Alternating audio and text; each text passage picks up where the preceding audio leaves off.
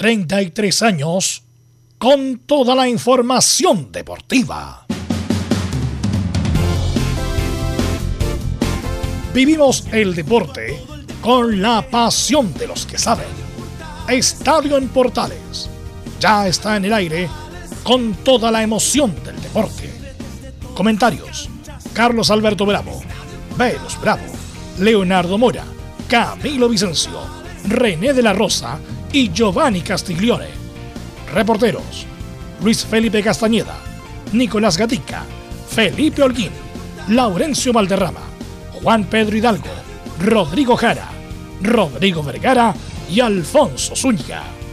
Producción: Laurencio Valderrama y Nicolás Gatica. Edición: Leonardo Mora. Dirección: Carlos Alberto Bravo. Estadio en Portales es una presentación de Ahumada Comercial y Compañía Limitada. Expertos en termolaminados decorativos de alta presión.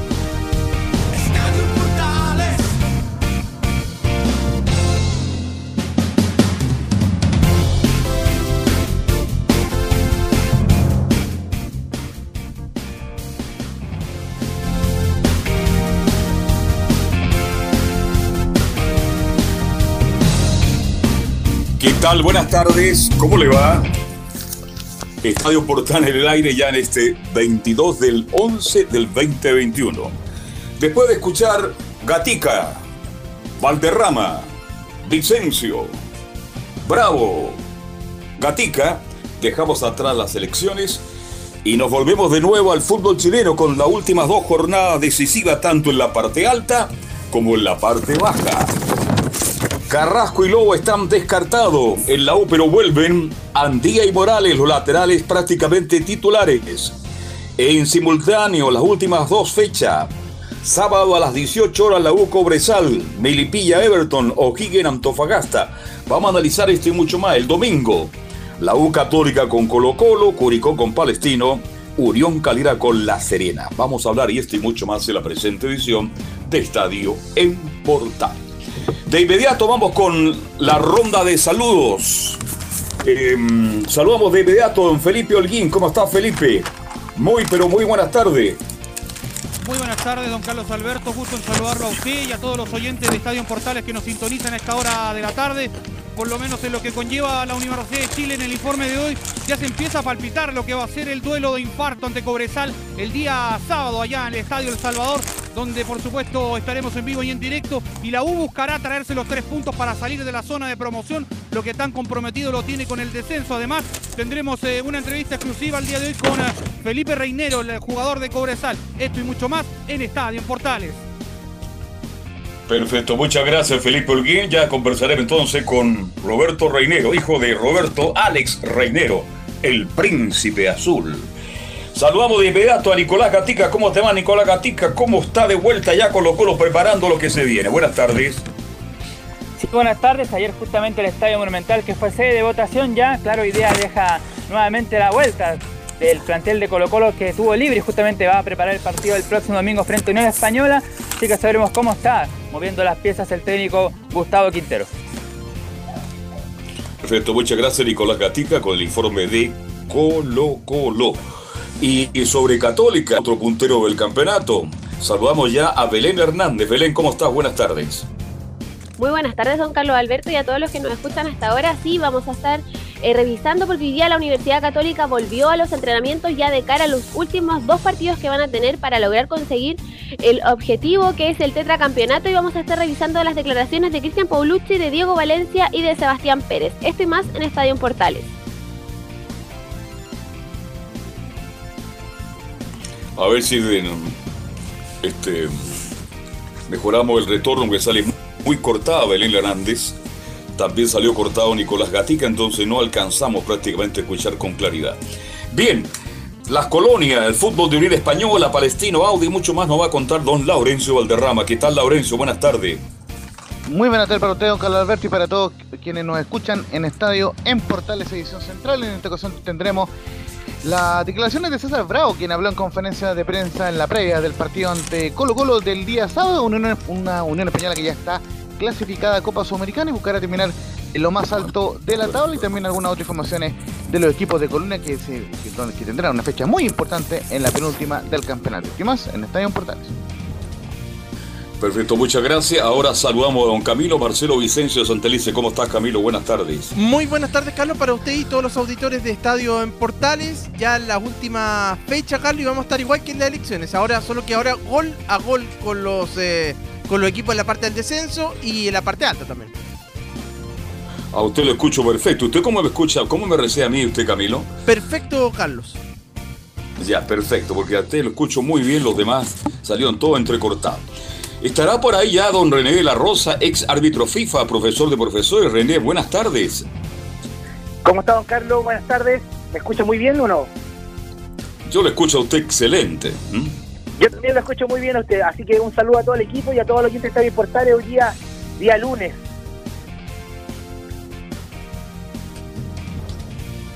Perfecto, ya estaremos con René de la Rosa entonces, vamos a analizar con él todo lo que eso viene de vuelta al fútbol, lo que pasó también con el arbitraje del juego entre la Católica y Ñublense jugado justamente la semana pasada. Bien, vamos de inmediato entonces con los titulares que lee como siempre don Nicolás Ignacio Gatica López. Claro, comenzamos con la acción de chilenos por el mundo, ya que recordemos este fin de semana no hubo fútbol en Chile. Partimos en Italia donde el Inter de Milán con Vidal entrando el segundo tiempo y además fue amonestado venció 3 a 2 al líder Napoli. Por su parte, Menel fue titular a los 90 minutos en la derrota del Boloña ante el Venecia 1-0. En Inglaterra, en la Championship, Brereton nuevamente marcó un gol en el empate del Bolton Rovers 1-1 ante, ante el Bristol City. El chileno inglés es el segundo goleador del ascenso con 14 anotaciones. Ahora en España, el Cádiz, donde el volante Tomás Alarcón jugó hasta el minuto 56, fue goleado 4-0 ante el Getafe y se compromete con el descenso. En el doble chileno entre el Betty de Pellegrini y Bravo, que fue suplente, y el Elche de Enzo Rocco, que jugó los 90 minutos, el cuadro sevillano venció 3 0. Ahora en México, el ex atacante de Audax, Fidel Ignacio Geraldino, marcó su primer gol por el Santo Laguna, que venció 2 0 a San Luis y avanzó a cuarto de final del certamen. El Sudamérica en Brasil Internacional de Porto Alegre, donde Palacio jugó 76 minutos y dio una asistencia, perdido a 1 ante Flamengo, donde Mauricio Vila jugó 78 minutos. En la Argentina, en tanto, Paulo Díaz, que se echó bastante de menos en la doble fecha, jugó los 90 minutos en el triunfo de River 1-0 ante Platense y se acerca al título. Además, este sábado el Estadio Centenario Montevideo fue testigo de una pobrísima final de Sudamericana donde Paranaense venció 1-0 al Red Bull Bragantino. Recordemos que este es el segundo título de Sudamericana para el conjunto brasileño. También se disputó en Montevideo la final de la Libertadores Femenina, donde Corinthians de Brasil venció 2 a 0 Independiente Santa Fe de Colombia. Lo importante de este compromiso es que las chilenas Belén Carvajal y Loreto Tolosa estuvieron en el bar. Esto y más en Estadio en Portales. En Estadio en Portales revisamos las polémicas de la semana. Junto al ex juez FIFA René de la Rosa.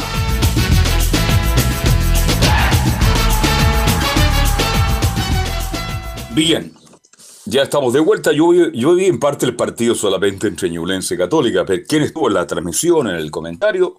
Justamente usted, por Camilo Marcelo Vicencio. ¿Algo anormal, algo extraño en este partido en cuanto al arbitraje, Camilo Marcelo? Para preguntarle a René. Sí, igual hubo jugadas, Carlos, en ese, en ese partido, recordemos, del día jueves, justamente, que fue el último. Eh, bueno, el, penal que no lo alcanzamos a tener a René el viernes, pero pero me parece que fue penal el de jugador del jugador de Ñublense, Caroca en este caso, ¿cierto, René? Eso como la jugada polémica. Y la ah, otra. Sí. Y la otra jugada es la expulsión de mm, por doble amarilla, en este caso de de Juan, en este caso el jugador de, eh, de, la Católica, Juan Leiva. Eh, sí, Camilo, ¿cómo estás? Buenas tardes.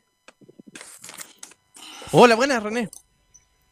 Te comento, eh, sí tuve la oportunidad de ver el partido completo, eh, destacar eh, el arbitraje de Francisco Gilaver, que ahora está propuesto a la FIFA, así que eh, tiene que irle bien de aquí en adelante para que, no vaya a pasar lo mismo que, que ha pasado con muchos árbitros que han sido nominados y los cuales no se han mantenido. Recordemos que la nominación FIFA es durante un año, no es eternidad como antiguamente, así que tiene que hacerlo muy bien. Con referente al penal de Caroca, efectivamente hubo polémica porque, si bien es cierto, primero, en primera instancia, el balón pega en el pecho de Caroca, pero la mano que, que sobresale a Caroca es una mano el cual amplía su volumen y por lo mismo correctamente eh, ayudado por el VAR también y Francisco Gilaver utilizó la parte tecnológica, eh, sancionó correctamente el penal y nada que decir con referente a eso, Camilo. Y a todos los Yo creo que es un, perdón René, creo que es un error de Caroca. ¿eh?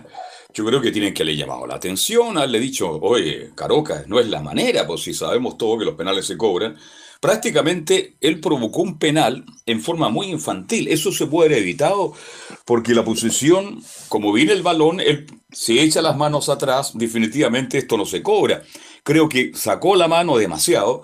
Para mí fue muy clara la falta, así que yo no tengo ninguna discusión. Yo le llamaría la atención y le recomendaría, yo no sé, a ver René, mire, mire que me acordé, en el, hace algunos años, y no hace mucho tampoco, yo recuerdo que los árbitros daban charlas a cada equipo del fútbol chileno. No sé si ahora se mantiene. Por ejemplo, una semana iban de Palestino, a la U, a Iquique, a Magallanes, a Audas Italiano. Daban charlas sobre todo cuando se aplicaban nuevas normas en cuanto al reglamento. No sé si en esta oportunidad o en estos tiempos ocurre el mismo fenómeno o ya es pasado eso, René. No, Carlos, muy bien, como bien lo menciona usted, sí, siempre la comisión que estaba a cargo cuando había cualquier modificación de la International Board se acercaban a cada club y lamentablemente se juntaban con los jugadores y, bueno, esa es la reseña, así como entre paréntesis, que los jugadores eh, lo toman eh, a veces a la ligera, las modificaciones, pero el grado de concentración que tienen los jugadores, que lo hablé con un psicólogo en esa oportunidad, cuando se dan charlas a los jugadores, no tienen ni cinco minutos de concentración en lo que se está hablando, así que, y no porque sean en general todos los jugadores, sino que son muy hiperactivos, todo el tema es como tener un curso un curso completo de educación media, imagínense, para estar dando una charla. Así que tiene que ser interesante, tiene que ser recreativa incluso, para que le puedan tomar atención. Pero efectivamente, sí.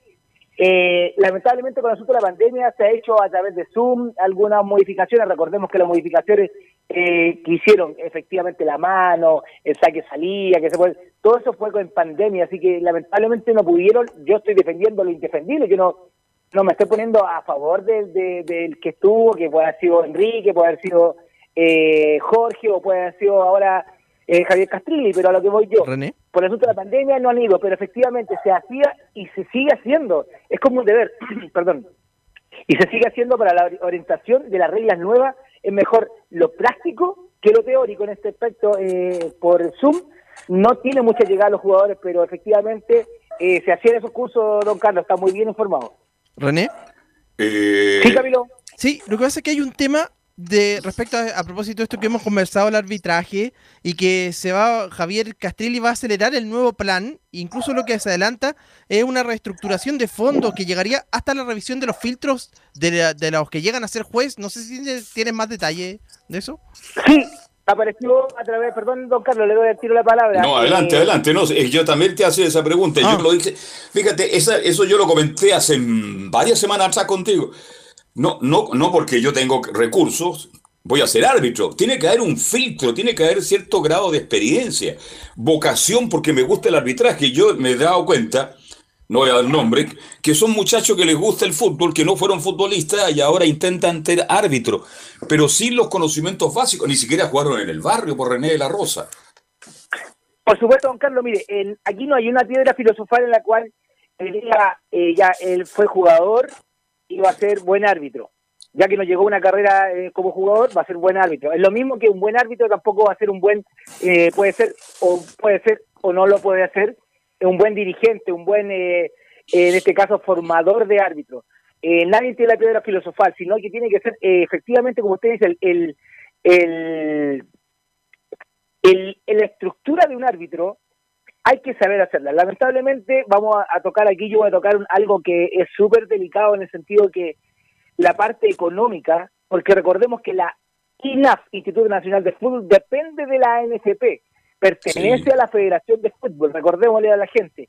Y ahí, por ingreso de cada árbitro, obvio, va a quedar redundancia, siempre va a haber algún, mm. algo económico, pero a lo que voy yo, recibían muchachos los cuales no tenían ningún futuro, pero prometían que van a llegar a primera división. Lamentablemente ahora con el asunto de la edad no se puede jugar.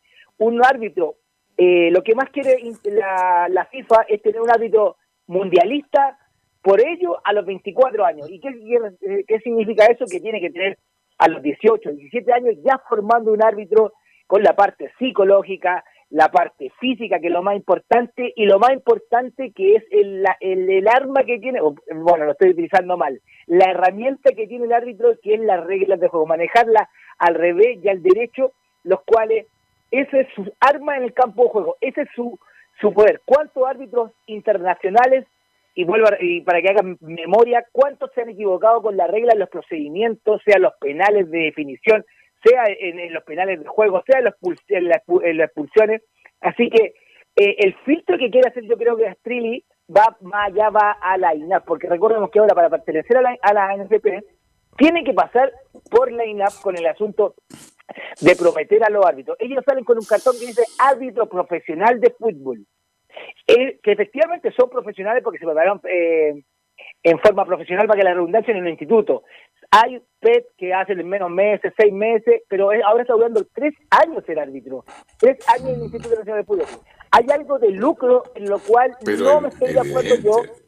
Y eso no significa, y eso no significa que va a ser árbitro eh, FIFA o va a ser un Roberto Tobar el día de mañana, porque lo que más está recalcando y ahora destacan siempre en cada eh, los periodistas y recalcan, para, ah, perdón que utilice esta palabra, para inflar el asunto del Instituto Nacional de Fútbol, eh, es que este árbitro Roberto Tobar estudió el INAP y ahora es FIFA. Pero ese ese no es el argumento para que lleguen a, eso.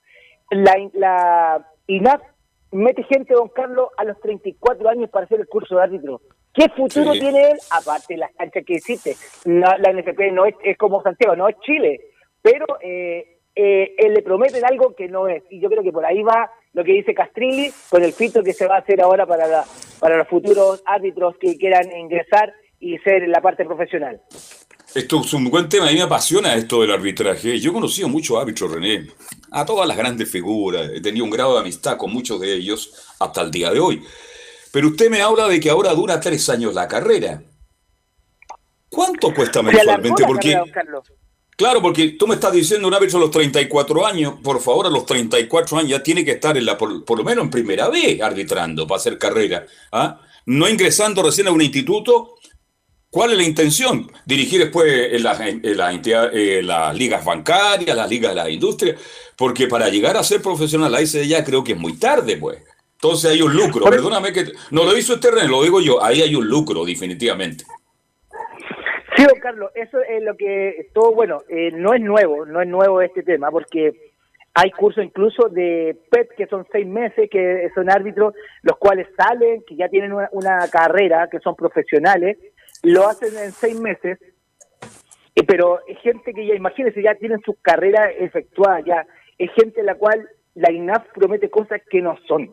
Yo estudié tengo dos títulos en la INAP después que me retiré de, y no por eh, hablar de mí, sino que yo tengo dos títulos eh, después de salir de arbitraje a los 45 años, me puse a estudiar a los 45 años y saqué dos títulos, los cuales estoy eh, y lo agradezco, pero a lo que voy yo, el asunto del arbitraje no es lo mismo lo que, estudiar cualquier cosa, porque esto le prometen futuro, un futuro el cual no existe, no existe, lamentablemente no existe.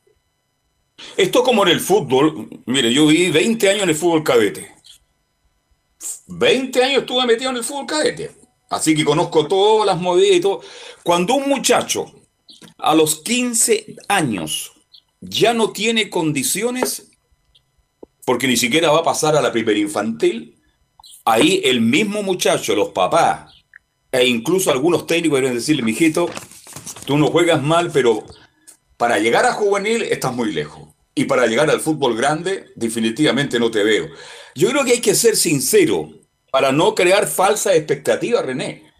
Y a raíz de esta misma pregunta, te hago la otra antes que se me olvide. Cuando ustedes daban esas charlas, cuando había nuevas reglas en el arbitraje, había jugadores que preguntaban algo al profesor, profesor, me quedó la duda en esta jugada, ¿cómo es, se genera esta infracción? ¿Cómo se va a cobrar esta falta? ¿Habían jugadores interesados en esa época de preguntar realmente cuál realmente es el arbitraje? La voy a ser súper sincero, y pero hay algunos interesados, como en todo, como en todo ámbito de cosas, algunos están interesados y algunos no les interesa. Y los que no les interesa son los primeros que reclaman en el campo de juego, eso es lo que a eso me refiero. Por eso es muy importante la función del técnico en el cual oriente que ya si no escucharon al árbitro que el técnico o el encargado de, de, de lo que se refiere a logística le entregue esos conocimientos a los jugadores porque pueden ser armas en contra. Por ejemplo, el tema que estamos hablando, si a Caroca le hubiesen dicho, corre con los brazos atrás cuando esté en el área, eh, no se va a hacer ese penal y por eso mismo estamos tocando el tema. A lo mejor quizá a Caroca nadie le ha dicho nada y es lo que ve en la tele, es lo que ve en el diario, es lo que ve en los partidos internacionales, pero el mejor, la mejor escuela, la mejor escuela es ver fútbol y orientarse lamentablemente de las nuevas reglas, por lo cual hay jugadores, se lo prometo don Carlos, yo lo voy a ser súper sincero, hay jugadores de liga, de liga, que saben mucho más que jugadores profesionales, porque me ha tocado a mí, me ha tocado a mí, me ha tocado a mí porque le interesa, porque le, eh, es como eh, no saber cuánto, no sé, estoy inventando, si se puede jugar con banderín de esquina, todas esas cosas, son partes técnicas, pero los cuales que tan importantes que son para el desarrollo del juego. René, y en esa en esta renovación de la, del arbitraje, me imagino que también debería estar incorporado lo del VAR, tener más, porque tener más conocimiento de, bueno, no digo que ahora no, lo tengan, pero de repente saber en qué jugar ir, por ahí también me imagino que estará incorporado también por, en esta renovación. Muy bien, eh, sí, Camilo, eh, eh, buena la pregunta y te voy y vamos a escarbar, aquí vamos vamos a ser peladores, vamos vamos a vamos a hacer el, el cagüín. Castrilli quiere ahondar en la formación de los árbitros. ¿Sabes quién está a cargo de, de los árbitros ahora en la INAF, en lo que es el jefe de carrera quién es? No, ¿quién en este momento? Jorge Osorio. Jorge Osorio. Jorge Osorio, que es el, que el presidente que lo sacó Castrilli. ¿Tendrán buena comunicación entre ellos? Bueno, entre paréntesis, la parte laboral tendría que ser, los dos son profesionales, yo creo, en el sentido de, no van a pelear, no van a eh, ocultar información, a eso no me refiero. Pero te das cuenta con cómo es el círculo del fútbol, es, una rueda, es una rueda. Ahora, Castrilli se va a acercar a la INAF y el presidente de, de, los, de la carrera de árbitros profesionales y los que forman los árbitros es Jorge Osorio. Yo quiero ver esa conversación, yo quiero ver esa reunión, porque no sé si se han juntado antes después de, porque es como una empresa esto. Yo no creo que el pues. gerente que entrante va a visitar al gerente que salió y decirle eh, lo que tiene que hacer, así que no lo sé. No sé cómo se van a manejar ese tema y por eso eh, dudo mucho, dudo mucho que Castilli vaya al INAF, tenga reuniones con el, con el jefe, eh, con el director del INAF. Yo creo que va a ser todo a través de, de un emisario, pero no creo que sea en forma directa, no por el miedo de enfrentarlo, no, no, no, no. Para formar conflicto, eh, eh, para eso me refiero. Pero eh, es algo contradictorio para mí. Le pregunto yo a René La Rosa, ex árbitro FIFA y ahora sigue arbitrando. Ah, ¿Qué le recomendarías tú? Porque deben haber un muchacho escuchando. Tú sabes que cuando uno juega, yo cuando cabro chico, lo único que quería es hacer relator deportivo. Y de hecho, por la hoy el estilo que tengo, yo a lo mejor sería hasta millonario y su mejor era dedicado a grabar publicidad, mi estimado René. Pero a mí me gustaba tanto el relato, el periodismo deportivo, viajar y conocer, que opté por este camino. Entonces, yo le pregunto a René de la Rosa, si mañana llega un muchacho de 15, 16 años, don René, ¿tengo condiciones, de acuerdo a lo que usted me va a preguntar, para iniciar una carrera como árbitro? ¿O no? Don Carlos, vamos a utilizar la palabra vocación. Vocación de árbitro. Como en vocación lo que tuvo usted una, es una vocación. Antiguamente, para que la gente sepa y que lo que están todos los clientes, no existía la INAF como escuela de formación de árbitros. Se, era una propuesta. Así que llegaban muchos árbitros amateur. A mí me tocó, postulamos 42 en la Federación de Fútbol que estaba en Amo Escala, que era el, ah, Ni siquiera, ni siquiera, estamos hablando del año 92, no me digan viejo, ¿ah? Porque me si no, usted muy joven. Perdón, René Arroz es un tipo muy joven. ¿ah? Tiene 89 ah, años, pero demuestra 45. ¿ah? eh, don Carlos, ya a lo que voy. Postulaban a través que, por la misma radio, por ejemplo, como que Radio Portales invitaba a árbitros o, gente que quiera hacer el curso de árbitro. Enrique se le dio por, eh, por una radio amiga, él, le dio la posibilidad de estudiar y fue árbitro, llegó a internacional, imagínese, a ese grado, por el diario, por la radio, a través de, del diario. Postulamos X cantidad, 50 personas, y los cuales de esos 50 tenían mucho árbitro amateur, don Carlos, y me consta, me consta que los demostraban en la cancha que ahí existía Aquilino, existía la NFP, ahí existían las canchas, y ahí probaban con nuestro, nosotros mismos jugábamos y arbitraban. Y había muchachos, don Carlos, créame, que la rompían. Eran los meses de arbitraje, pero se caían en qué? En la teoría. Ellos eran muy ya, amateur, amateur, amateur. Y la, la práctica, hasta el profesor en este caso sabía mucho, pero en la parte teórica se caían y por eso no quedaban. Y yo soy sincero, quizá quedamos 18 de los árbitros de esos 50 que... Le falta, para que la gente entienda, René, para que le faltaba un poquito de lápiz, ¿ah?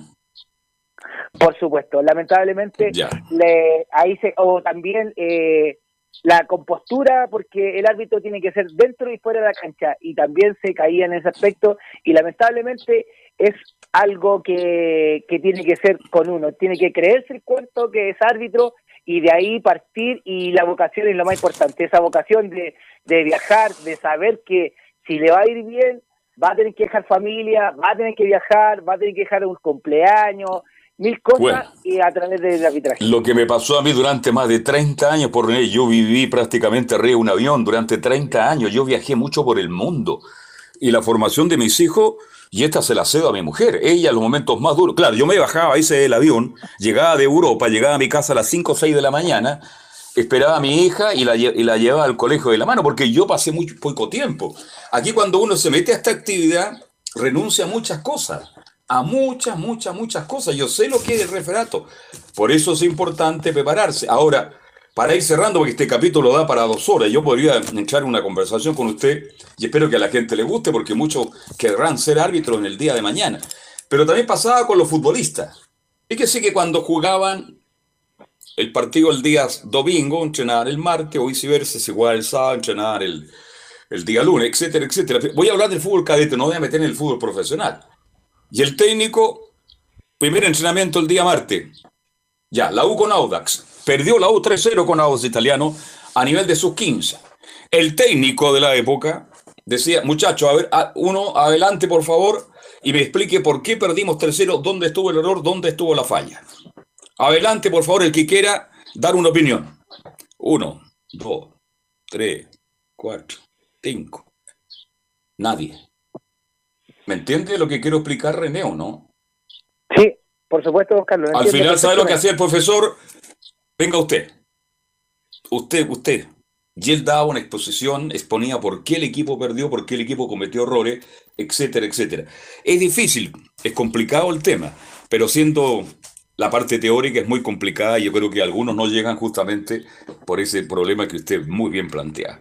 Oye, un temazo el que tocamos, pero me gustaría seguir, pero falta Camilo preguntarle por el, la otra jugada, por el penal.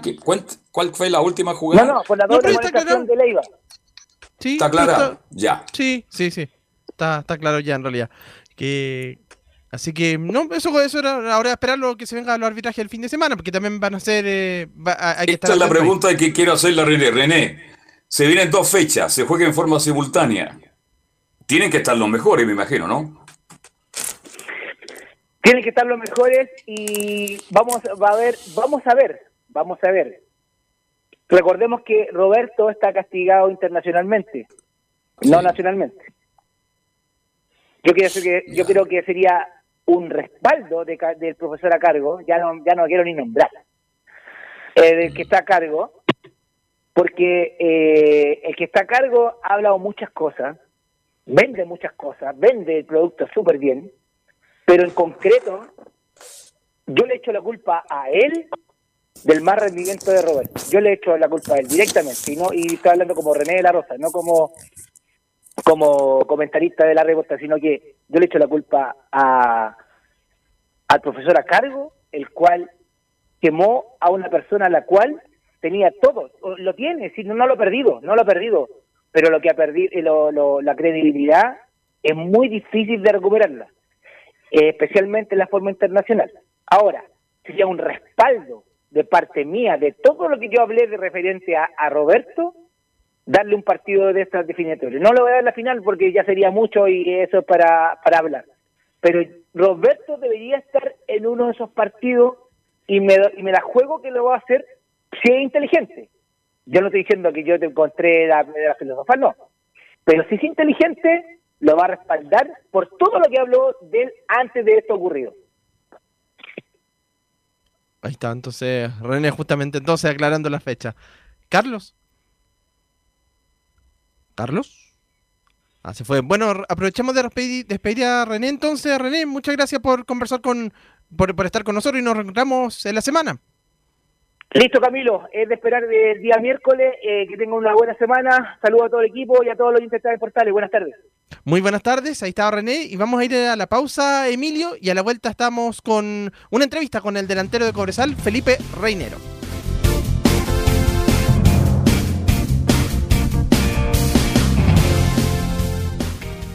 Radio Portales le indica la hora. Las 2 de la tarde, 3 minutos. ¿Quieres tener lo mejor y sin pagar de más? Las mejores series de televisión, los mejores eventos deportivos, equipo transportable, películas y series 24/7. Transforma tu TV a Smart TV. Llama al 973-718989. Twitter arroba panchops. Visita www.radiosport.cl, el sitio web de la Deportiva de Chile. Programas, noticias, entrevistas y reportajes, podcast, radio online y mucho más. Todo lo que pasa en todos los deportes lo encuentras en www.radiosport.cl. La Deportiva de Chile en Internet. Porque lo bueno puede ser aún mejor. Prepárate a conocer la evolución de la Primera de Chile. Bienvenido a Portales Digital. Ingresa ya a www.radioportales.cl y descubre nuestra señal en vivo en audio y video, además del tradicional 1180m. Mantente al día con las últimas informaciones de Chile y el mundo e interactúa con nosotros a través de nuestras redes sociales en Facebook, Twitter e Instagram. Recuerda www.radioportales.cl La nueva multiplataforma de la Primera de Chile ahora es aún mejor. Termolaminados de León, tecnología alemana de última generación. Casa Matriz, Avenida La Serena, 776 Recoleta. Foro 22 622 5676. Termolaminados de León.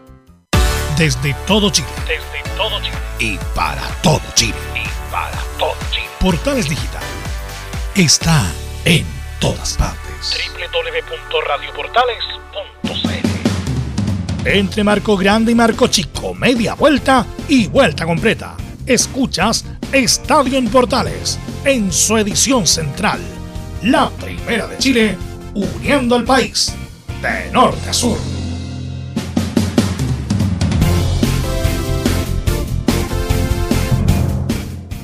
...14 horas y 6 minutos... ...y volvemos acá en Estadio en Portales... ...en esta edición central del lunes 22 de noviembre. Y durante este fin de semana vuelve el campeonato nacional y habrá duelos eh, atractivos tanto en la parte alta como en la parte baja. Y uno de ellos va a ser el día sábado, el encuentro entre Cobresal y la Universidad de Chile. Y para conversar sobre ello estamos en contacto con justamente con Felipe Reinero. Ahora sí, Carlos Alberto. Estamos Bien, yo quiero presentar a este jugador que a mí me encanta. No tengo el gusto de conocerlo personalmente, pero a su señor padre sí que lo conocí. Y lo relaté por muchos años a Roberto Alex Reinero, el príncipe azul. Un lateral izquierdo para las nuevas generaciones, como poco. Roberto Alex, si estuviera en esta época jugando fútbol, estaría peleando un, eh, un lugar en la selección chilena, de salida rápida, de buena zurda, de buen centro, potente, bueno en la marca. Pero ahora estamos con el hijo, con Felipe Andrés Reinero Galars. Eh, Felipe, Andrés, muchas gracias por aceptar el llamado de Estadio Portales. ¿Cómo le va? Buenas tardes. Hola, buenas tardes. Gracias a ustedes por la presentación también y por acordarse también de mi, de mi padre. No, lo conocí mucho a tu padre, compartimos en el Sausal momentos maravillosos. La primera pregunta, ¿alcanzaste a ver algo de tu padre siendo muy niñito o no? ¿Cómo? ¿Lo viste jugar a tu padre siendo niño? No, parece que no, ¿no? O sea, sí fui al estadio, recuerdos no tengo mucho, pero fui al estadio cuando él estaba en Deportes Temuco. De la U, nada. De la U, nada, pero sí pero sí tengo recuerdos y bueno, videos que aparecen de vez en cuando de cuando mi papá, mi papá jugaba, pero pero sí siempre buenos comentarios de él, sé más o menos cómo, cómo él jugaba, él también me decía y, y comentarios de la gente que también se acuerda. Ahora, este Felipe Andrés, estamos conversando con Felipe Andrés Reinero, puntero derecho de Cobresal. Este, ¿Siempre fuiste delantero o volante? ¿Nunca cumpliste una función defensiva como tu padre en el fútbol? No, no, no. Lo más defensivo que he jugado yo creo que fue en Ranger 2012 cuando jugaba de lateral volante, que es una posición muy similar porque me tocaba llegar atrás a defender y Sí. después también atacar, pero pero no, siempre me gustó jugar del medio campo de arriba. De hecho, bueno, cuando empecé mi papá también me decía, eh, si voy a jugar eh, delantero o, o mediocampista, pero de ahí va arriba porque esos son los que ganan plata, me decía. y, y- y no es chiste, eso en el fútbol se usa hab- habitualmente. Eh, Felipe Andrés, tú te iniciaste en Universidad Católica, la gente no sabe esto, ¿ah? tú te iniciaste en la Católica. Así es, en Universidad Católica, sí. ¿Cuántos años en la Católica? ¿Qui- ¿A quién estuviste de, de- de profesor en la Católica? Mira, entré la sub-17 eh, con Mario Lepe, que fue mi Ya. primer técnico ahí en cadete. Entré, bueno, entré tarde, normalmente se entra a los 14 años, 15 años, pero claro, me tocó entrar más tarde a mí. Y después en la juvenil tuve al profe Tuto Astudillo, que bueno, hasta el día de hoy siguen trabajando ahí en Católica. Sí, pues siguen trabajando ahí en Universidad Católica. Este, Roberto Alex, este, mm, bueno, y ahí tenía un currículum tremendo, porque que uno piensa que, no, eh, después eh, en Católica yo recuerdo que mm, tenía un recorrido en Magallanes y creo que ahí jugaste una, hiciste una campaña muy buena y eso significó, tú me corriges si estoy equivocado, de Magallanes pasaste a Ranger, pero hiciste una gran temporada en Magallanes. Sí, sí, a mí me tocó dar la, la vuelta larga, me tocó estar el 2009 en San Antonio en tercera división, después el 2010 Sí. también tercera con Magallanes y ahí salimos campeones, hicimos una muy buena campaña.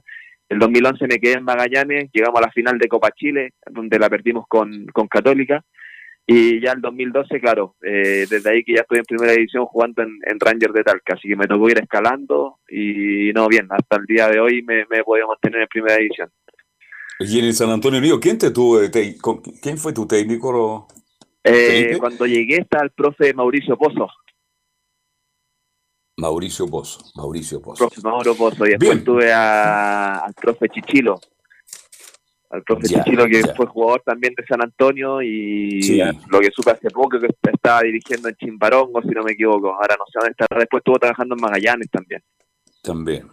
Bueno, tú tuviste después de Ranger Guachipato, la U de Concepción, Iquique, y después tuviste un paso por el fútbol mexicano. No fue muy largo ese paso. ¿Qué pasó en México, mi No, estimado no, Felipe? sí, fue, fue, fue corto. Yo fui por un año, tenía contrato por un año allá en México, eh, pero al final, a los seis meses, por lo que yo supe y me enteré cuando estuve allá, porque yo fui junto con Juan Abarca, nos llevó el mismo representante, que nuestro representante había tenido un problema de negocios con la persona que nos llevó, entonces al final terminaron sacándonos a mí y a Juan del equipo, siendo que Juan había jugado mucho más que yo. Eh, y al final, claro, nos dicen que si teníamos club, eh, que ojalá pudiéramos partir porque no nos iban a tener en cuenta el, el resto del torneo. pues, así que al final tuvimos que, bueno, a mí me, me apareció Curicó y a Juan tuvo la mala fortuna que tuvo que quedarse entrenando allá, no le salió nada más hasta que terminó su contrato. Pero sí, Claro. eh, o sea, me hubiese, que- me hubiese gustado tener otro otro rendimiento allá, no fue el, no fue el óptimo el que el que yo quería y claro, por eso también a lo mejor eh, terminé saliendo antes. Eh, Felipe Andrés, estamos conversando con Felipe Andrés Reinero, jugador de figura destacada de Cobresal. ¿Ninguna, ninguna posibilidad en ningún momento de llegar a la selección chilena en tu carrera?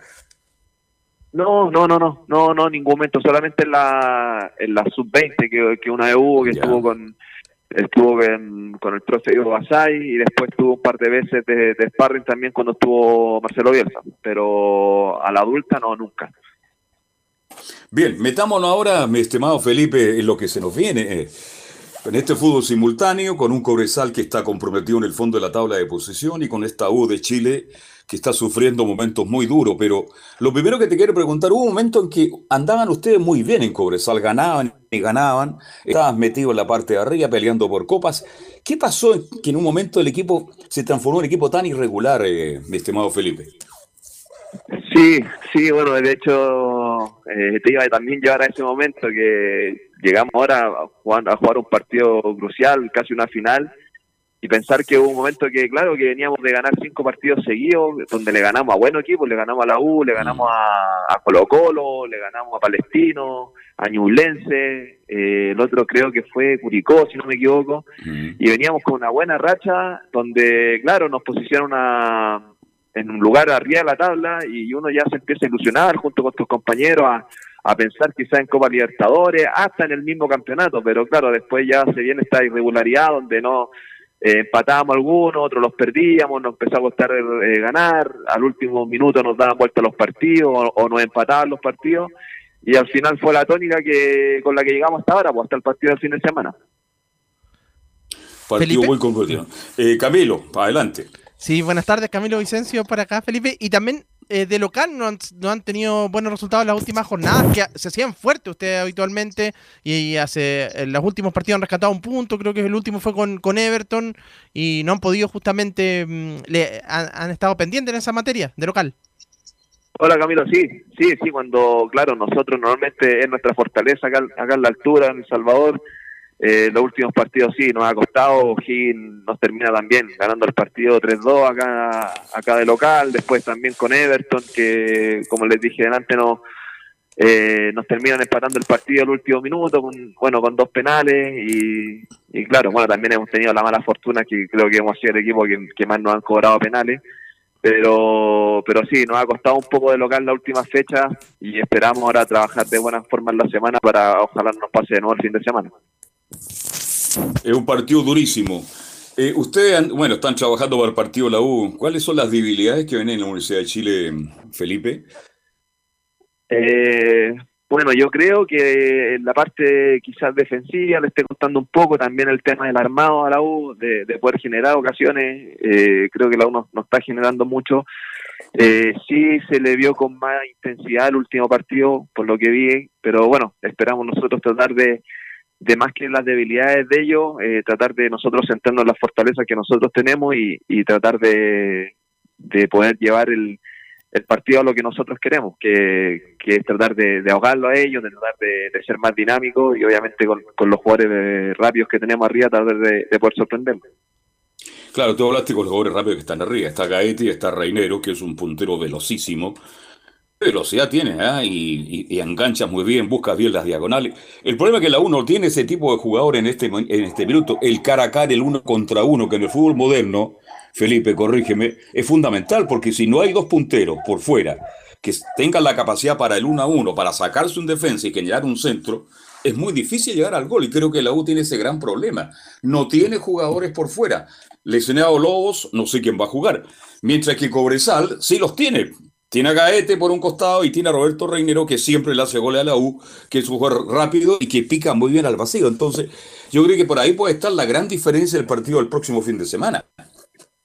Sí, sí, y es un tema que lo veníamos hablando hace rato, eh, bueno, de repente en la interna, cuando uno miraba a la U y veíamos a, nuestro ex compañero, a Chelo, eh, que claro, de repente le costaba, pero porque por lo mismo, porque a lo mejor de repente no, tenía los jugadores que teníamos Ganco de Cuando le hacíamos las diagonales, cuando le picábamos al espacio con Juan, eh, claro, nosotros por eso también marcamos harta diferencia. Aparte, ah, bueno, aparte, nosotros sabíamos que el único jugador que, nos podía hacer jugar era Marcelo, entonces pelota que nosotros recuperábamos, se la jugábamos a él, y él era después el que, el que armaba y todo. Pero claro, la U le está, le está penando eso quizás de tener, de tener los punteros, por algo el último partido también lo jugó con solamente con dos delanteros, porque a lo mejor no, claro, le faltan los especialistas ahí para, para poder tener la profundidad necesaria para, para que la Riey también vuelva a hacer los, goles que venía haciendo. Carlos. Sí. Sí, nuestro compañero Felipe Elguín tiene justamente algunas preguntas. Felipe. Hola, ¿qué tal, Felipe? Gusto en saludarlo. Por acá. Hola, hola. Bueno.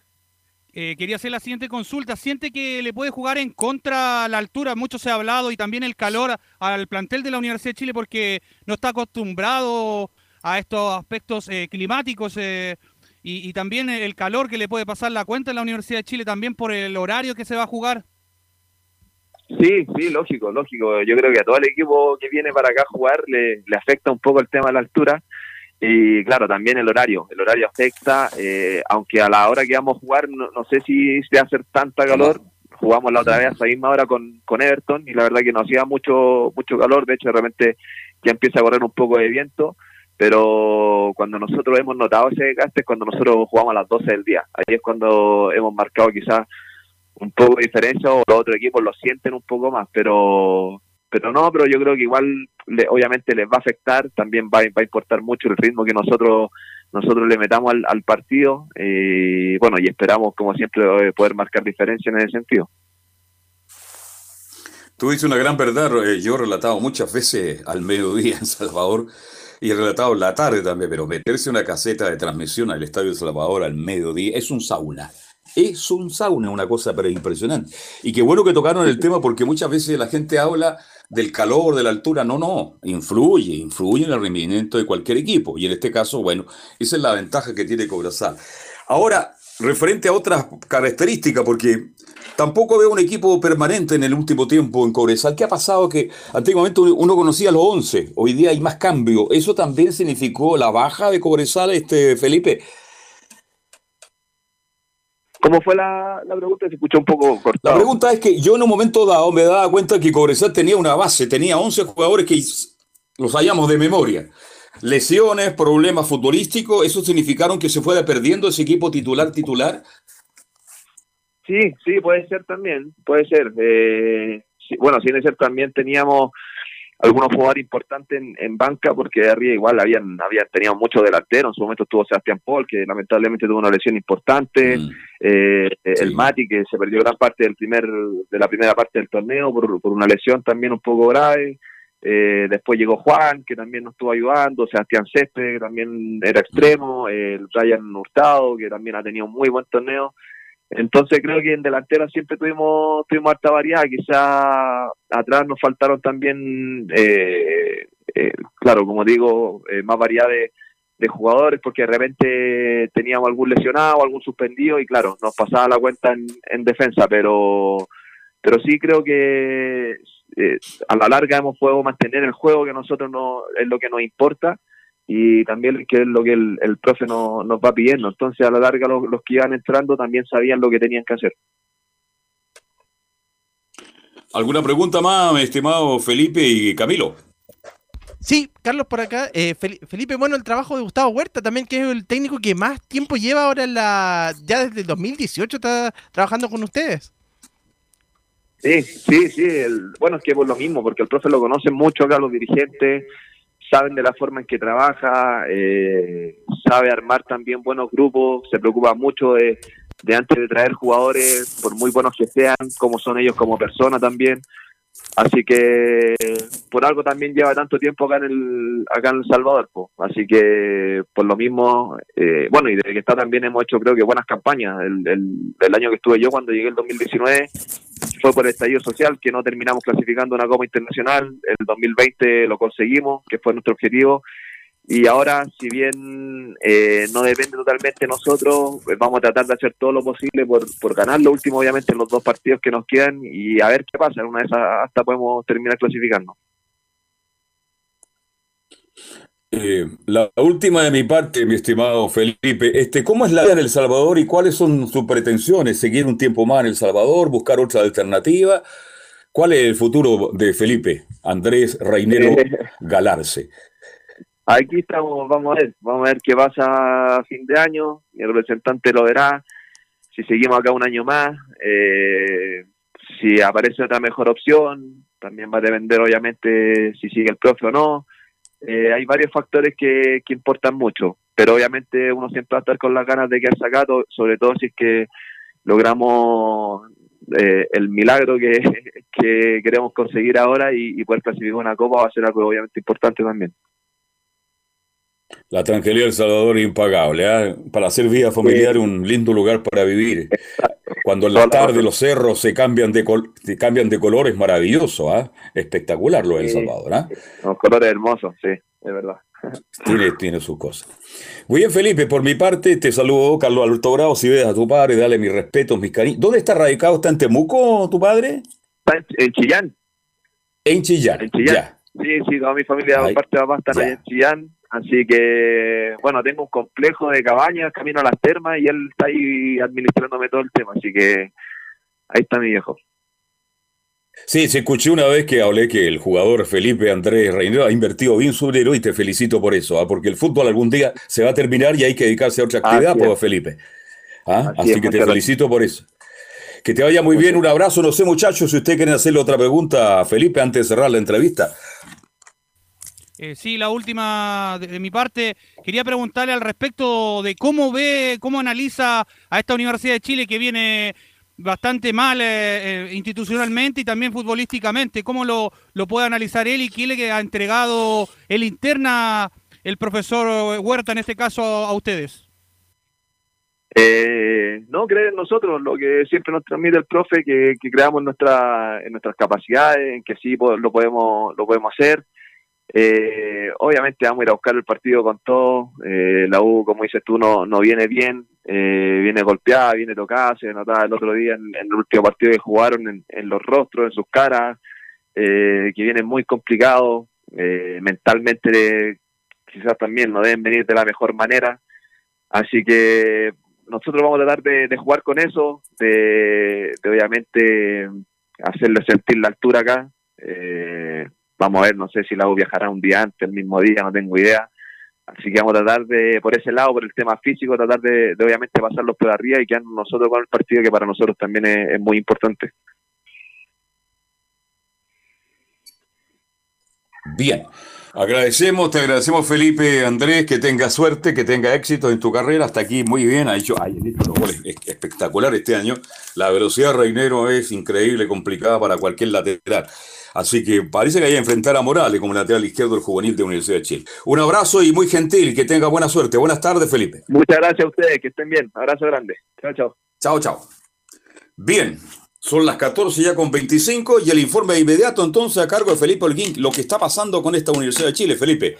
¿Qué tal, Carlos Alberto? Renuevo el saludo para usted y a todos los oyentes de Estadio en Portales que nos escuchan a esta hora de la tarde. Claro, como lo mencionaba en titulares, eh, la Universidad de Chile presenta dos, en este caso, bajas.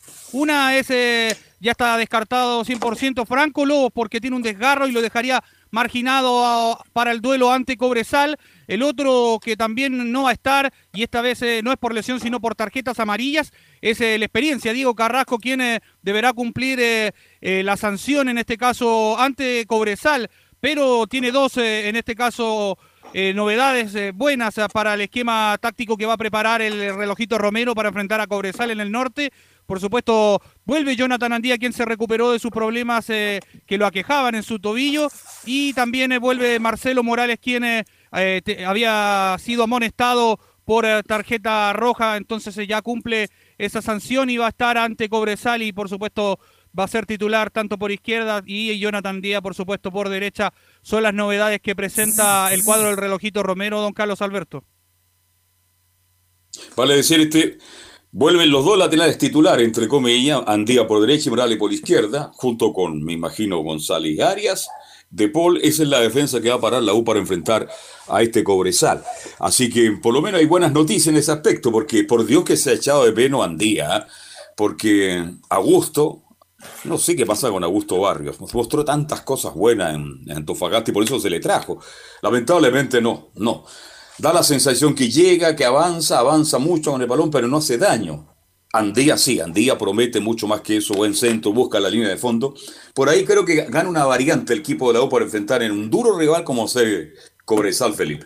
Sí, de hecho son las dos principales novedades y yo le podría decir que va a parar un equipo titularísimo. De hecho, eh, el relojito Romero en este caso porque va a tener varias eh, variantes, eh, tanto por las bandas como lo decía usted, y claro, son jugadores que suben, hacen el ida y vuelta, en este caso como lo, lo mencionaba al respecto tanto Jonathan Andía como Marcelo Morales, pero también en el medio campo también va a tener la opción de uno que conoce el norte y por supuesto estamos hablando de Marcelo Cañete, quien se espera mucho de él, tanto así que podría parar con dos eh, delanteros arriba, que serían Joaquín Larribey y Nahuel Luján.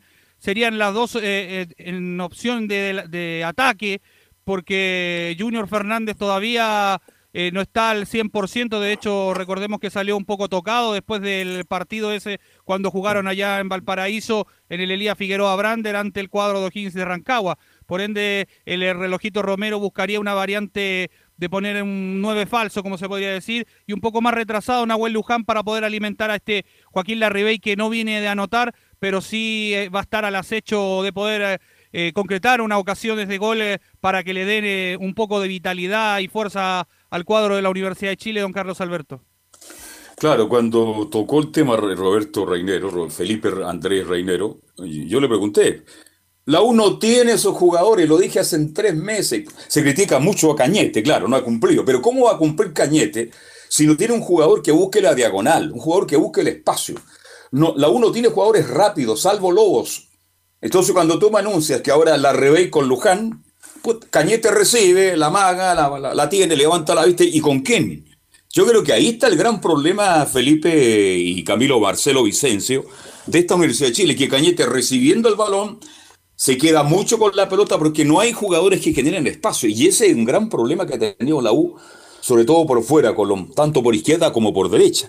Carlos, y ahí tendría a los jugadores, pero lamentablemente no han estado en condiciones, como Junior Fernández, que podría ser una, y Luján también podría ser, pero retrocede bastante Luján, pero él podría encarar perfectamente. Es que ahí lo estás diciendo tú, retrocede demasiado Luján. A veces está metido en tres cuartos de cancha sacando una pelota.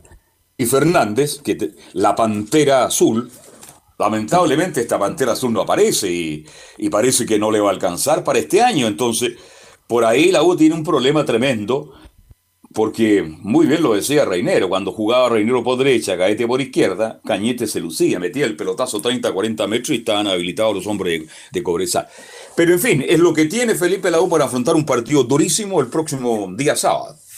Sí, de hecho, hacer un partido de vital importancia para la Universidad de Chile y las esperanzas de, un equipo que está totalmente quebrado anímicamente, se le nota en los rostros, lo, decía ahí Felipe Reinero, mucho se habla de que va a haber varios jugadores que van a partir, así como van a partir varios, eh, nueve son los jugadores, eh, van a llegar varios eh, que están en opción, estaban en opción de préstamo en varios equipos y, ahí va a poder ser otro el cuento que va a poder desmenuzar un poquito y armar nuevamente un plantel para el 2022 de, hecho, comentarle un poquito, Carlos Alberto, para ir cerrando ya el informe del día de hoy, que Anderson Contreras sigue entrenando de manera diferenciada al jugador venezolano que se ha visto muy activo en las redes sociales. Y también, eh, eh, bueno, eh, comentarle lo otro, que hoy la Universidad de Chile entrenó hoy por la mañana ya pensando en lo que va a ser este duelo tan importante para las esperanzas de, de la institución de la Universidad de Chile.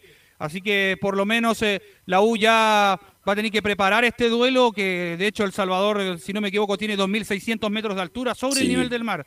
Y las últimas veces que la U ha ido, ha cosechado seis empates y 11 eh, caídas y con 13 victorias, o sea, es un terreno que no es muy, no le trae muy buenos resultados a la cuadro azul. Salvo hace 25 años atrás cuando la U logró su gran título, ¿eh? ahí con ese penal de Mardones marcado por imperatorio Marcón, arco norte del Estadio El Salvador, Mardones frente al balón. Discutible el penal para algunos, para otros clarísimo, y ahí la U logró ganar el título después de 25 largos años. Bien, volveremos a hablar entonces mañana de la U, mi estimado Felipe, porque es uno de los partidos importantes de la fecha. Todo lo que haga la U en este instante, los equipos que están comprometidos, y en la parte de arriba, Católica y Colo Colo, como conversábamos con René la Rosa, requieren los mejores árbitros para estos partidos que se van a jugar el próximo fin de semana. Bien, Felipe, hablamos mañana. Que tengas una muy buena tarde. Muy buenas tardes, don Carlos Alberto, también para usted y todos los oyentes. Bien, vamos a hacer la pausa y luego se ve el informe de Colo Colo, Católica, de las colonias y mucho más el estadio en Portales.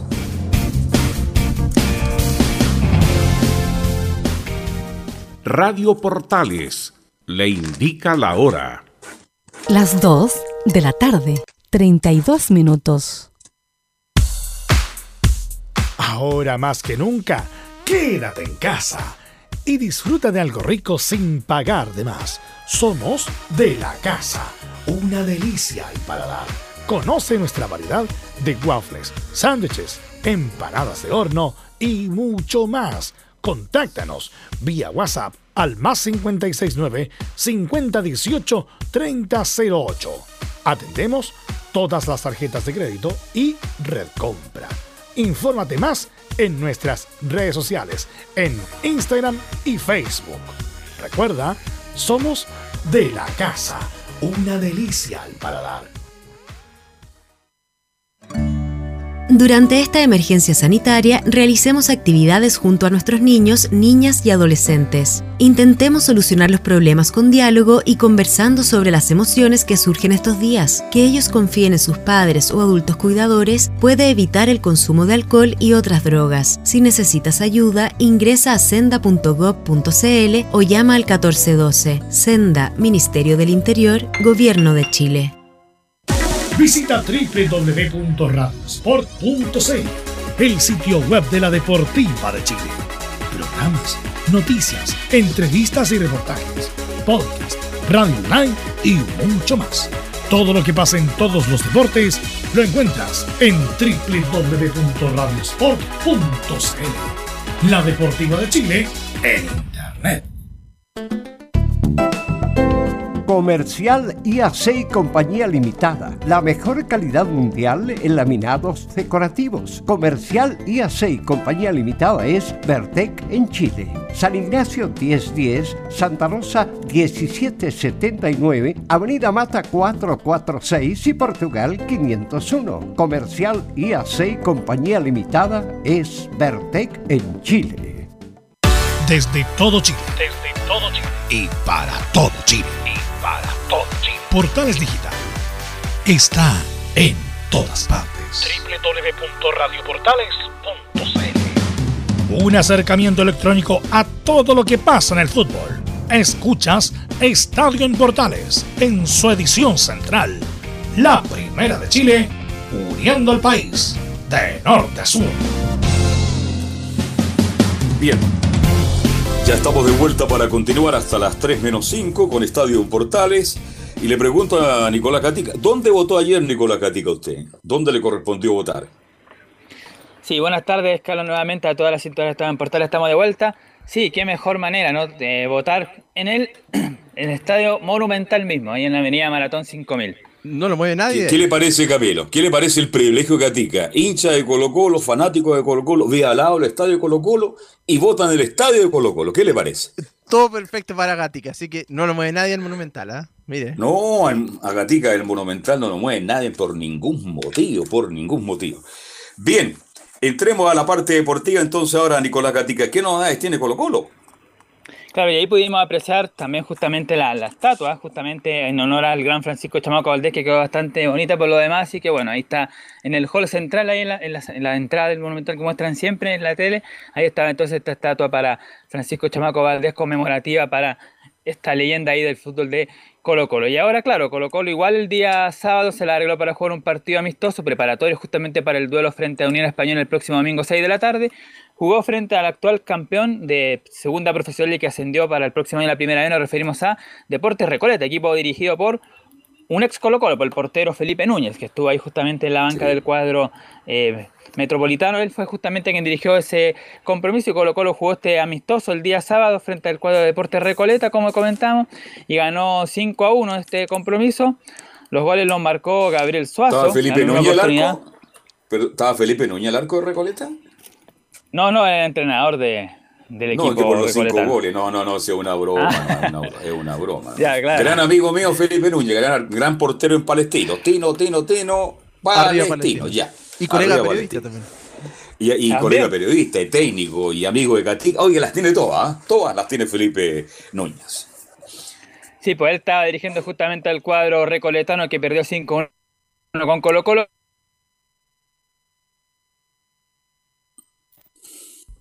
Como dijimos, el futuro también es Iván Morales, que marcó dos goles. Iván Morales justamente en ese partido. Lo hincha dice que ¿por qué no lo replica en el campeonato nacional? Iván Morales que ha hecho solamente un gol en la segunda rueda, pero lo amistoso por lo menos marcó dos ahí el, el 18 delantero de Colo Colo. ¿Será titular el próximo fin de semana Morales? Porque Morales, por Dios, cuando, hay, cuando lo sacan y termina el partido, sale, llora, salta, abraza a sus compañeros, se abraza con Quinter. Se maneja bien el hombre, pero futbolísticamente dentro de la cancha, Nicolás Gatica ha bajado su rendimiento, ¿eh? ha bajado su rendimiento Morales. Sí, de hecho, la duda que tiene justamente Gustavo Quinteros, el técnico, son la parte del centro delantero. No sabe si utilizar a Iván Morales, a Javier Paragués, que ha marcado un par de goles, pero que también el partido frente a Curicó fue titular, eh, entró en segundo tiempo y no lo hizo bien. El mismo venezolano Santos, que también tuvo su oportunidad de titular y tampoco apareció. Así que es la gran duda que tiene. ¿Quién va a acompañar arriba a Marco Volado? Si va a ser Morales, Parragués el o el búfalo, el búfalo, el héroe, el búfalo, el héroe tiene que estar ahí, ¿o no? Porque parece que el búfalo, Nicolás Catica, entra en los segundos, y Camilo entra muy bien en los segundos tiempos. Cuando parte de titular, no anda muy bien, ¿ah? Ya, volvemos con Nicolás, eh, con Nicolás Catica.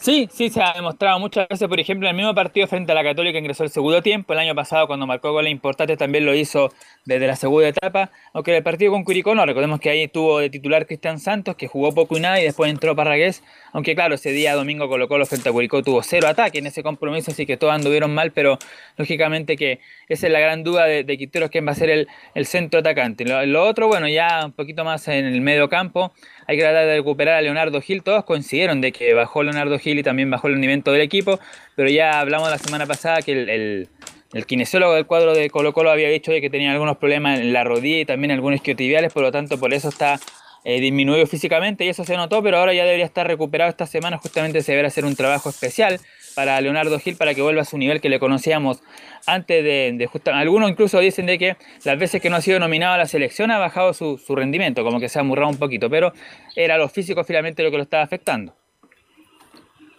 Ahora, ¿cómo irán las negociaciones? Eh? Porque mm, yo sé que Colo Colo está interesado, creo que ya se iniciaron las negociaciones, pero ¿cómo lo va a comprar? Porque tendría que pagar 2 millones de dólares en este instante Colo Colo a tener a Gil. Sí, son 2 millones de dólares justamente al equipo, un equipo de Arabia Saudita, que no recuerdo en este momento, pero mm. ellos son los dueños de la carta de Leonardo Gil, claro. Así que yo creo que Colo Colo, Nicolás, debe estar buscando una fórmula, cómo de quedarse con Gil, pero que le den facilidades de pago, buscar una forma distinta, diferente, porque Colo Colo requiere este, tener a Gil, tiene que también eh, mantener la base, la base, la base, si es que Quintero quiere tener una buena, más allá que Colo Colo sea o no campeón, Colo Colo va a estar en la Libertadores, entonces requiere mantener un plantel muy competitivo para el torneo más importante de, Sudamérica. Claro, porque lo de Pablo Solari si viene a ser todo amenazado, la gente de talleres que lo quieren de vuelta y todo eso, pero en Colo Colo aseguran que sí van a ser efectiva la opción de compra, que no hay que preocuparse de eso, que Solari va a estar en Colo Colo y lo de, bueno, Emiliano Amor, el defensor que pertenece a Vélez, que está préstamo, dice que también está muy cerca de renovar, así que obviamente que lo que le tiene más complicado es justamente Leonardo Gil, ese es un poco más complicado, pero Solari y, Emiliano Amor deberán continuar el próximo año en Colo Colo. Tiene que ser un esfuerzo Colo Colo para mantenerlo y ojalá incorporar otra figura porque otra cosa es la Copa Libertadores de América, Nicolás.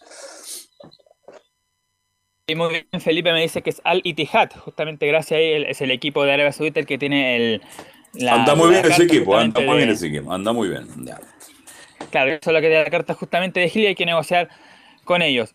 Bueno, antes de pasar a revisar algunas declaraciones de corteo, otro tema en Colo Colo que tiene que ver con los Saldivias, el Saldivia con Z y el Saldivia con S. Matías Saldivia, el defensor argentino, que este día domingo va a ser el que reemplaza al Peluca Falcón porque fue amonestado en el partido hace dos partidos atrás y no puede jugar contra Unión Española por acumulación de amarilla, así que va a estar ahí Matías Saldivia, que bueno, lo decíamos el día de viernes, ya recibió su carta y a partir del 2022 ya va a ser chileno, así que ahí libera un cupo de extranjeros justamente Saldivia, Matías Saldivia, y el otro es Saldivia, Alan Saldivia con ese, el defensor uruguayo que está a préstamo en Colo Colo que iba a ser hasta noviembre, ahora esperan que por lo menos esté el préstamo hasta diciembre, o sea, lo van a aprobar hasta diciembre, mejor dicho, y de ahí en diciembre están contentos con él, que extender el préstamo, porque Gustavo Quintero dice que habría estado muy bien, habría recibido muy bien justamente a, este defensor uruguayo que pertenece al equipo del Montevideo City Torque, algo parecido a lo que pasó con Pablo Solari, un canterano que están ahí probándolo en, el equipo de, Colo Colo, un extranjero, perdón.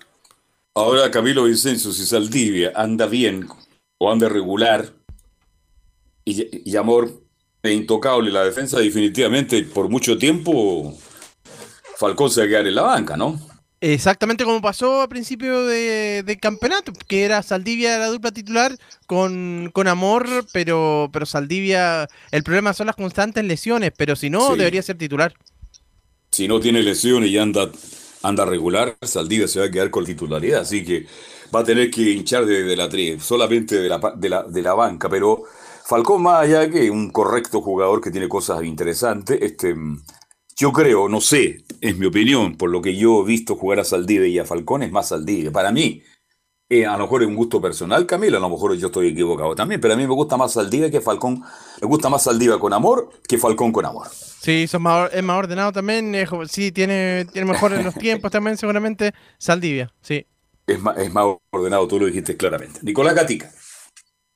Ahora vamos a pasar a escuchar algunas declaraciones que quedaron pendientes del portero Brian Cortés, justamente ya que retornó de la selección chilena, está entrenando para recuperar la titularidad justamente. La que vamos a escuchar de, de Brian Cortés, la que tiene que ver la número 6, que habla un poco de la diferencia que pasó del año pasado, que estuvo a punto de descender y que ahora están peleando la parte de arriba. ¿Por qué pasó esto? Y dice justamente Brian Cortés la número 6, que el año pasado fue una experiencia que no queremos repetir, pero nos fortaleció como equipo. Sí, como lo dijo César y como lo acaba de decir tú, obviamente el año pasado eh, es una experiencia que uno la verdad no quisiera repetirla. Eh, en, en, este grupo de Colo Colo lo que significa, lo que, lo que provoca a, a todo Chile en ese sentido. Eh, obviamente uno no, no, quiere estar en esa posición, pero no hizo, no hizo estar, no hizo, no hizo crecer como persona, no hizo fortalecer como, como equipo.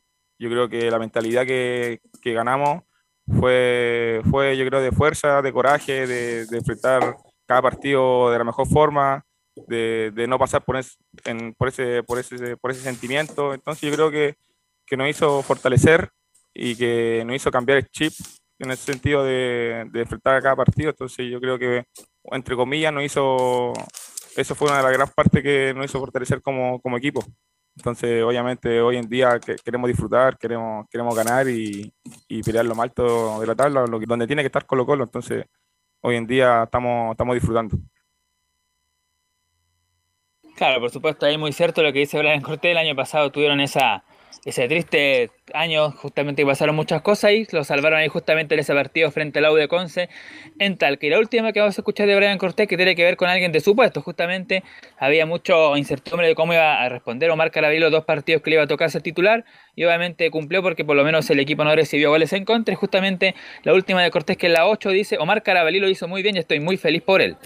Sí, con Omar eh, tenemos una relación de verdad muy, muy linda, y no solamente con él, con, en verdad con todos los arqueros tenemos una competencia muy sana, muy buena, muy competitiva y, y eso hace que lo que, lo que, lo que hizo el Omar, eh, Omar la verdad que no, no jugó casi en todo el año y le tocó esos dos partidos que en verdad son muy importantes del campeonato y la hizo muy bien, entonces muy feliz por él, muy feliz por el, por el grupo y la verdad que así, como te dije, van a ir saliendo jugadores que van a tocar de repente este partido importante que tiene que estar y entonces me pone muy contento por, por Omar que tuvo una paciencia enorme y, y la verdad demostró que, que, está a la altura de, de, ser un primer arquero en Colo Colo fácil.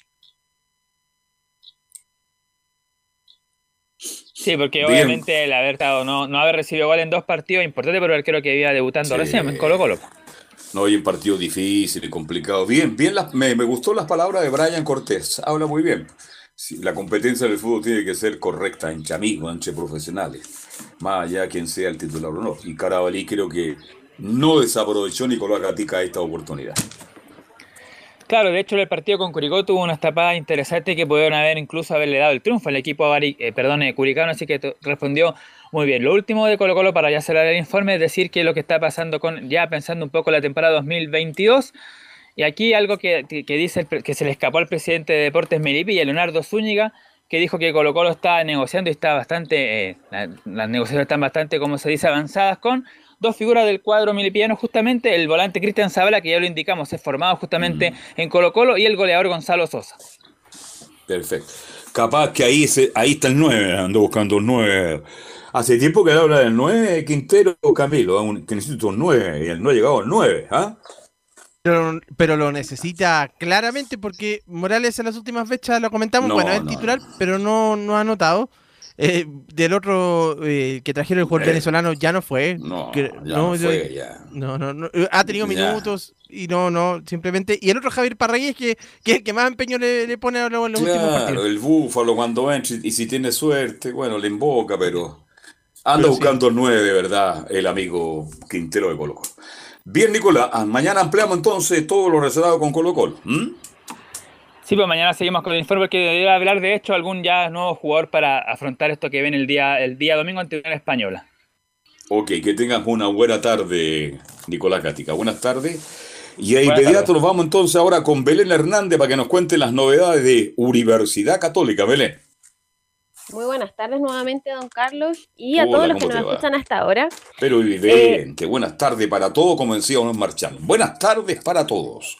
Muy buenas tardes a todos. Sí, vamos a partir con una noticia que anda rondando en, Universidad Católica que es respecto a, Marcelino Núñez y el, el, interés que, podría tener el, elenco de, de, Gary Medel del Boloña eh, lo está eh, viendo de, cerca al jugador que es el tercer goleador cruzado y además que tiene el segundo asistidor con, con cinco pases gol, eh, bueno, jugador que también ha sido nominado a la selección chilena y es el titular indiscutido en, el 11 de, Cristian Paulucci. Así que eso por una parte, por el, interés de, de, que se vaya a Europa, a Italia, bueno, el sueño de Marcelino Núñez, como lo mencionó por ahí en alguna conferencia de prensa.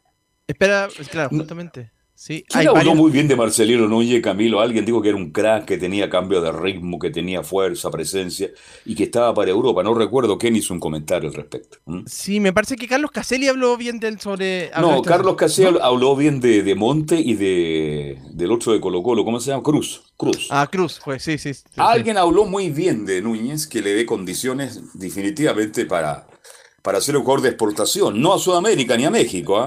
Sino que a Europa. Si no me equivoco, don Carlos. claro, Paulice, claro, exacto. bastante que dice que tiene buen pie para, para poder jugar en, en Europa. Exactamente. Así que bien por él. Va, va, a partir sin ninguna duda en, en, eh, en, algún momento porque las condiciones las tiene. No sé, no creo que sea ahora el momento. Eh, me gustaría un, semestre más, por lo menos que esté acá en, un la más, Un añito más. Un añito para que disfrute ahí JC, con Rumbo, con todo lo que van habitualmente a la Católica. ¿ah? Exactamente, de Tesano y todo. Y que, que, que, tenga un añito ahí en Católica y después, y después se vaya. Y ahí justamente a Italia. Qué bueno, y ojalá que sea un jugador de exportación, porque así vamos a tener un jugador de bueno, ya es jugador de selección. Belén, Sí, ahora ya lo que se viene para, para la Universidad Católica, las dos finales que van a tener, bueno, ahora están, eh, tienen los mismos puntos con, con, Colo Colo, tienen 62 puntos, ahora ya el que definitivamente lo que pase en la, la fecha 33 va a ser importantísimo para ya eh, la, última, en la última fecha saber quién va a ser el campeón o definitivamente eh, que se enfrenten en, en una final para, claro, definir al, al, al al triunfador, al ganador de, este campeonato. Y los dos partidos que le van a quedar a, la Universidad Católica es uno de, local, que es el que le toca este domingo a las 18 horas en San Carlos de Apoquindo ante Huachipato.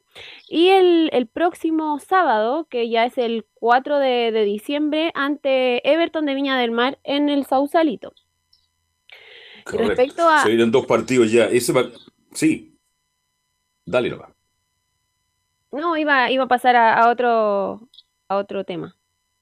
No, no, no, que yo, yo creo, no sé Camilo cuál es su...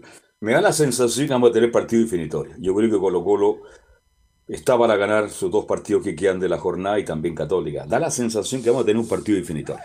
Sí, a mí lo único que el partido complicado que tendría la Católica es con Huachipato ahora, pensando en que Huachipato tiene está en zona de descenso y tiene que jugárselas todas con Mario Salas, también hay Guachipato que viene a San Carlos Poquindo.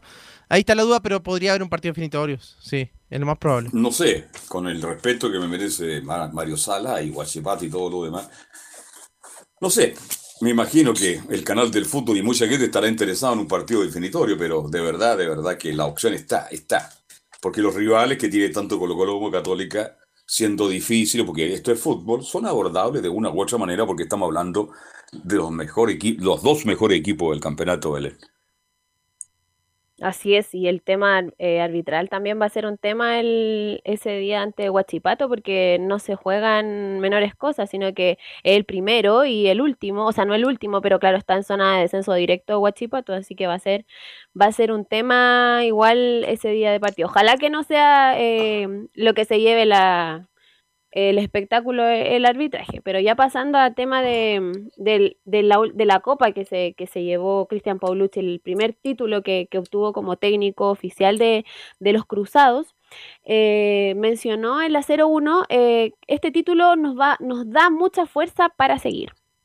Y es importante, es importante. Yo siempre dije, más allá de la felicidad que tengo, que por ser mi primer título como entrenador principal, eh, yo siempre dije que los intereses de, los jugadores y los intereses del club estaban por arriba de los intereses de Cristian Paulucci. pero bueno, todo conlleva o lleva de la mano a otra cosa. En realidad, eh, esto te da mucha fuerza, te da mucha fuerza, eh, pero bueno, esto era un partido único, una gran final, la ganamos y ahora nos enfocaremos en Huachipato. Ahora trataremos de hacer una muy buena semana para, para jugar otra final como realmente la venimos jugando y tratar de sacar un buen resultado en casa. Claro, eh, respecto al tema, claro, están los dos con 62 puntos, ambos dependen de sí mismo, ahora ya se acortó, ya definitivamente no hay diferencia en puntos. Y eh, respecto a esto, eh, Diego Valencia en, la señal oficial de que transmite los partidos, en la 02 mencionó, sabemos que hoy en día dependemos de nosotros mismos. sí, bueno, sabemos que hoy en día dependemos de nosotros, sabemos que si nosotros hacemos la tarea vamos a tener mucha más chance. Así que bueno, contento, contento con el equipo. Y bueno, como, como tú dijiste, son dos finales y las vamos a jugar como tal, las vamos a pelear hasta el final. Otro que también mencionó respecto a, los dos últimos partidos que van a tener es Sebastián Pérez, eh, que también lo mencionó al canal oficial. En la 03 nos quedan dos finales. Sí, sí, nos quedan dos finales. Bueno, ha sido la consigna desde Cristian llegó, partido a partido, final a final, y sin duda que vamos a seguir en, la misma línea. Ahora pensar en Huachipato, que una final muy importante para nosotros, queremos seguir en, la lucha del título, y gracias a Dios que ahora los compañeros que se quedaron en Santiago se van a reintegrar para que, estemos todos disponibles para este tramo. Claro, respecto a, Sebastián Pérez, eh, bueno, fue eh, fundamental en, la definición a penales el, día jueves recién pasado cuando obtuvieron la, Supercopa, la cuarta Supercopa y la tercera consecutiva eh, en la Universidad Católica bueno, eh, Pérez llegó a la, Universidad Católica este año, el 5 de marzo más o menos se integró a, los entrenamientos ya eh, de Gustavo Poyet en ese entonces y debutó el 22 de mayo, el, que fue por la fecha 8 en el torneo eh, del campeonato local, porque Matías Dituro, bueno, lo puedo decir abiertamente porque fue un comunicado que emitió Cruzados, donde mencionaba que Matías Dituro había tenido COVID-19 y por eso no pudo estar en, en esos partidos. Y claro, eh, eh, eh, Sebastián Pérez tomó la titularidad del, equipo y ahí ya jugó, em, jugó 17 partidos de titular. Obviamente que cuando Matías Dituro volvió a, los entrenamientos ella no, no, no, fue titular, pero también jugó Copa Libertadores ante Atlético Nacional. Cuando pasaron a los octavos de final, jugó Copa Chile. En Copa Chile fue, fue titular. Y ya el 8 de julio, cuando se fue Matías Dituro, em, eh, Sebastián Pérez tomó la titularidad del equipo de Gustavo Poyet y en, ese entonces eh, recibió 26 goles con, en la era de, de Poyet en 17 partidos. Y eh, con, con Cristian Paulucci, que tomó el equipo en la fecha 20, ha recibido solo 10 goles en 13, en 13 partidos, tanto en, en el campeonato local como en la Supercopa. Así que por ahí. No, ha tenido una buena campaña. Buena campaña de Pérez, buen arquero, buen arquero. Está para cosas mayores. Ya está olvidando a Dituro. Dituro es un tremendo arquero. Nadie lo va a olvidar en Católica, pero él llegó en un momento duro, complicado. Se agarró la confianza y hoy día es figura. Es figura en Católica. A lo mejor es más importante de Católica es justamente Sebastián Pérez. Muy humilde, muy sencillo, porque ese día ni siquiera quería ir a buscar el trofeo que lo asignaba como la figura del partido. Así que bien por Pérez, bien por Católica, que tiene un arquero que le está dando absoluta seguridad, mi estimada Belén. Algo más porque estamos ya contra el tiempo. Sí, lo último ya que está de vuelta, eh, el Chapa fue en salida ya para lo que se viene en la última fecha y ya se están integrando los, los jugadores que por ahí no estuvieron presentes en, la última, en los últimos partidos que, que tuvieron que disputar. Ok, gracias Belén, que tengas muy, pero muy buenas tardes. Vamos de inmediato con Laurencio Valderrama para el informe de los equipos de colonias. Sí, justamente, don Carlos Alberto, buenas tardes. Y justamente en esta ocasión vamos, ahora sí. Hola, hola muchacho. Ahora sí, don Carlos Alberto. Eh, justamente estamos con la palabra de César Bravo, el técnico de la Unión Española, quien conversó con los medios en rueda de prensa. Esto fue el día viernes, obviamente en la previa de toda la vorágine que se generó el fin de semana con las elecciones y vamos a repasar de inmediato algunas declaraciones del técnico de la Unión Española y bueno, para quienes no estuvieron el día viernes, aclarar de inmediato que eh, Unión Española clasificó a la Copa Sudamericana, esto es porque eh, Palestino y Ñublense juegan entre ellos y ninguno, o al mismo tiempo no van a alcanzar a la Unión Española, así que en ese sentido, eh, entre comillas, se matan entre ellos, por ende, ya Unión Española aseguró su cupo en la Copa Sudamericana, pero lógicamente con, toda la crítica tras la goleada 6 a 1 ante Ñublense. Así que vamos a ir con la declaración de César Bravo, la 0-1, estamos clasificados a la Copa Sudamericana y las evaluaciones serán a final de temporada. Bueno, el objetivo de la, de la Copa Sudamericana creo ya está cumplido, estamos clasificados ya solamente podría variar en la posición en que quedemos en la tabla de posiciones, pero sí en la Copa ya estamos clasificados. Y nada, lo después lo otro, generalmente se espera siempre, la evaluación son a, finales de temporada, ¿no? aún quedan dos partidos que, que, son importantes para nosotros, para firmarlo en la tabla de posiciones y también para ratificar lo bueno que hizo gran parte de la temporada que nos tocó estar a cargo del primer equipo. Y antes de ir con la segunda declaración, es decir, César Bravo quedó bastante tocado, digamos, con la, con la goleada. Estuvimos revisando, no hubo ninguna declaración de Jorge Segoya, por lo menos a, nivel público, en términos de lo, de lo que él siempre suele eh, decir en Twitter, pero eh, con esto se, se complica una eventual continuidad de César Bravo para la próxima temporada, así que eh, por lo menos él, terminará estos últimos dos partidos, pero después se evaluará su continuidad en la Unión Española. Y justamente vamos a ir con la última declaración de César Bravo en honor al que eh, recordemos, las tres veces que jugó este año ante Colo Colo, las tres las perdió. 1-0 ante Colo Colo eh, con gol de Maxi Falcón en ese partido en Santa Laura y luego los partidos de Copa Chile, donde eh, Unión Española perdió ante Colo Colo 4-0 en el Monumental y 3-2 en el Santa Laura en las semifinales. Así que dice en la 0-2 César Bravo que será motivante jugar ante Colo Colo y debemos sacar lecciones de las tres derrotas ante ellos. Bueno, sí, eh, primero motivante el partido que se viene frente a Colo Colo y, como usted bien dice, ya nosotros debemos sacar lesiones de todo lo que, hicimos en los tres partidos que jugamos con ellos, tanto de Copa Chile como de Campeonato Nacional. Campeonato Nacional perdimos el partido con una jugada táctica estratégica de Colo Colo y lo otro que, que bueno, nos faltaron muchos jugadores que, que estaban medio disminuidos en, en, la Copa Chile.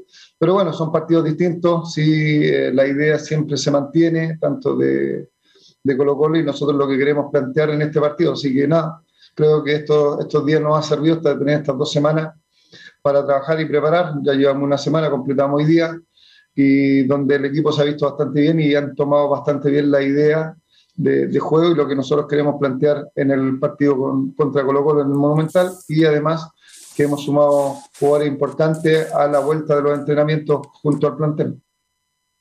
Don Carlos.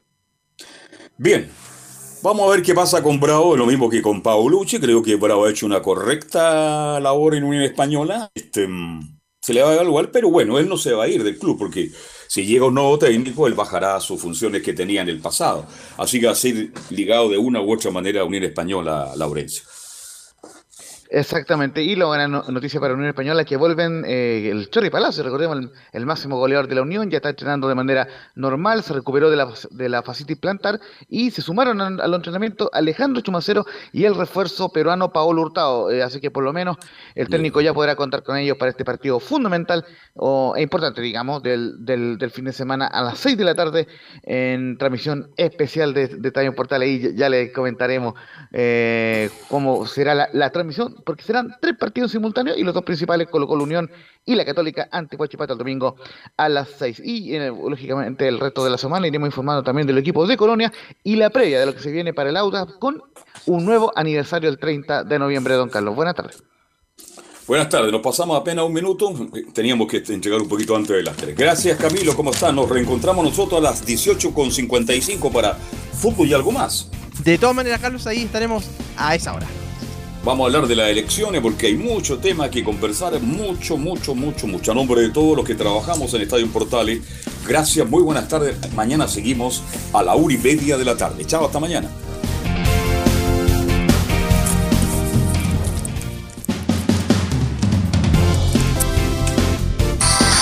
Fueron 90 minutos con toda la información deportiva Vivimos el deporte con la pasión de los que saben. Estadio en Portales fue una presentación de Almada Comercial y Compañía Limitada. Expertos en termolaminados decorativos de alta presión.